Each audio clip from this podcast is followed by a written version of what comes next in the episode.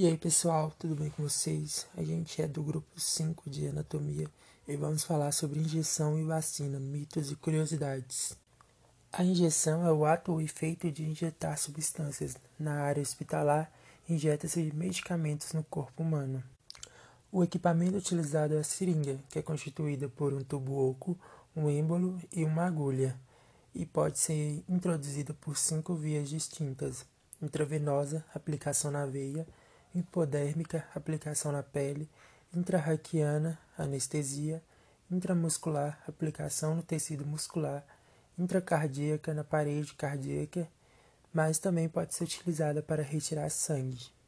A história da vacina se inicia no fim do século XVIII, onde o médico Edward Jenner passou a observar que as pessoas que trabalhavam ordenhando vacas contraíam uma doença chamada cowpox, que se assemelhava à varíola humana pela formação de pústulas, e depois de contraírem essa forma, esses trabalhadores se tornavam imunes à varíola.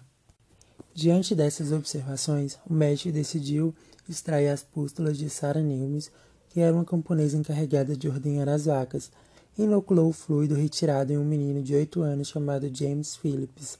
Após ter certeza que o garoto tinha contraído a forma bovina e se curado, Edward Jenner decidiu inocular o líquido de pústulas de varíola humana. Após acompanhar James, ele percebeu que não havia sinal algum de contaminação de varíola, significando então que o garoto estava imune. Um ano após, o médico levou seu trabalho para apresentar no Royal Society, Academia de Ciências do Reino Unido. Porém, suas provas foram consideradas insuficientes e sua pesquisa foi invalidada. Assim, então, ele decidiu continuar suas experiências com outras crianças. Há indícios ainda que ele testou seu próprio filho. Apenas um ano seguinte, seu trabalho foi publicado, sendo intitulado Um inquérito sobre as causas e os efeitos da vacina da varíola.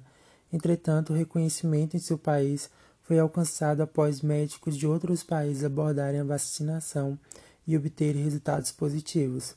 A partir de então, Edward Jenner ficou conhecido mundialmente por ter inventado a vacina.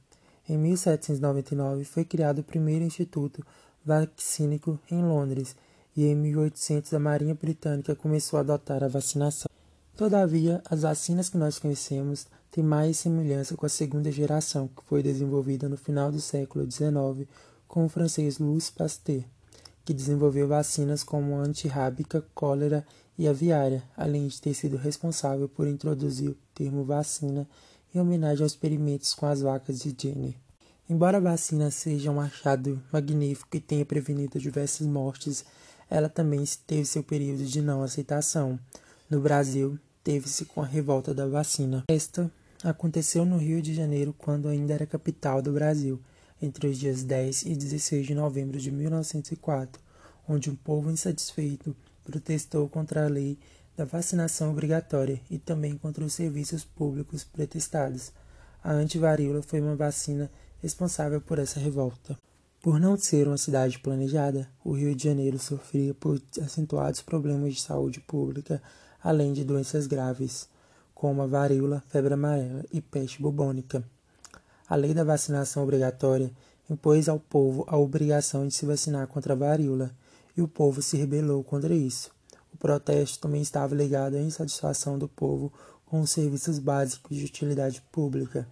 Era uma insatisfação total contra as campanhas de saneamento básico comandadas por Oswaldo Cruz e também contra as obras de reforma urbanas do prefeito da época Pereira Passos.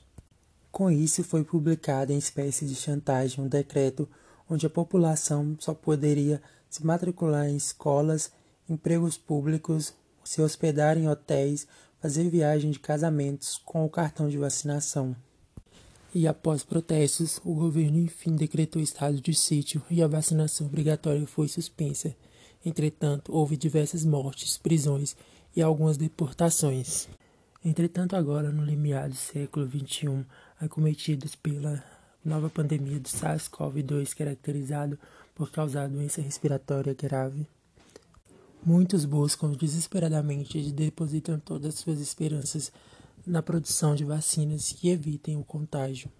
De acordo com os panoramas da OMS, atualizado em 12 de janeiro de 2021, existem 173 vacinas para Covid candidatas em fase pré-clínica de pesquisa e 63 vacinas candidatas em fase de pesquisa clínica, das quais 20 se encontram na fase 3 de ensaios clínicos.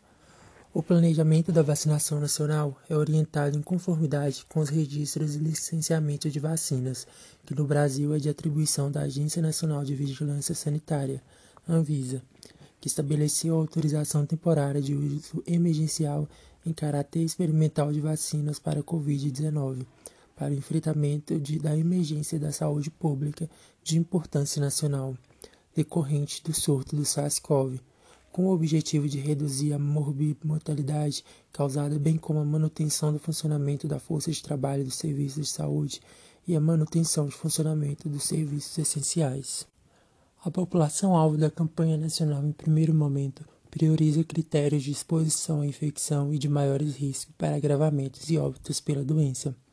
A vacina tem indicação de duas doses para complementar o esquema vacinal em intervalos de duas a quatro semanas entre elas. A administração da vacina será via intramuscular, no músculo deltoide, observando a via e dosagem orientados pelo laboratório. Contudo, poderá ser ainda realizado no vaso lateral da coxa, caso haja algum impedimento ou especificidade. Outra área alternativa para administração será a ventroglútea, devendo ser utilizada por profissionais capacitados. Recomenda-se ainda que seja feita uma curta anamnese com o paciente para constatação acerca de alergias, histórico de síndrome vasovagal e possíveis sinais e sintomas de síndrome gripal ou síndrome febril aguda antes da aplicação da vacina. O Conselho de Medicina ainda recomenda que em casos de histórico de síndrome vasovagal é necessário colocar em observação clínica por pelo menos 15 minutos após a administração da vacina. Recomenda-se ainda observar a presença de sangramento ou hematomas após uma administração intramuscular em indivíduos recebendo terapia anticoagulante ou aqueles com trombocitopenia ou qualquer distúrbio de coagulação. Oriente-se pressionar o algodão no local da aplicação por mais tempo. Caso ocorra sangramento, encaminhar para o atendimento médico. A síncope vasovagal é uma condição que provoca diminuição da pressão arterial e dos batimentos cardíacos, originando sintomas como fraqueza, palidez, calor, náuseas, tontura, dor de cabeça e, por fim, um desmaio. Já a trombocitopenia é uma condição na qual há uma deficiência de plaquetas, trombócitos no sangue, células fundamentais para a coagulação e consequente estancamento de um sangramento. Existem diferentes tipos de agulha para diferentes tipos de injeção. A de cor amarelada possui calibre de 13 vezes 0,3 mm e é muito utilizada para administrações subcutâneas em uso pediátrico e neopediátrico. Os medicamentos indicados para esse tipo são em aspecto aquoso ou oleoso. Agulhas de cor marrom se diferem em dois tamanhos, 3 vezes 4,5 mm para uso comum em medicações intradérmicas para adulto e as de 3 vezes 4 mm são preferíveis para crianças acima de 10 anos. As roxas são mais utilizadas para coletas sanguíneas. As azuis, além de coletas de sangue, são utilizadas para vacinas pela via subcutânea e endovenosa. As verde-águas é indicada para diferentes medicações solúveis e vias, dependendo da anatomia do paciente. A cinza escuro é usada para aplicação de insulinas pelas vias intravasculares e endovenosas em adultos, principalmente em adultos magros, enquanto a verde é usada para pacientes obesos ou com sobrepeso. A rosa é a que tem o calibre mais grosso e é usada principalmente para aspirar medicações em grande volume. Existem quatro ângulos de aplicação de injeção. O intramuscular, que ocorre o ângulo de 90 graus, é usado para aplicação de antibióticos, anti-inflamatórios, anticoncepcionais e algumas vacinas, como a tríplice bacteriana. Subcutânea é um ângulo de 45 graus, é usado para hormônios, anticoagulantes e vacinas, como a tríplice viral. A intravenosa é um ângulo de 25 graus e usado em diversos medicamentos, enquanto a intradérmica de 10 a 15 graus é usada em testes de sensibilidades.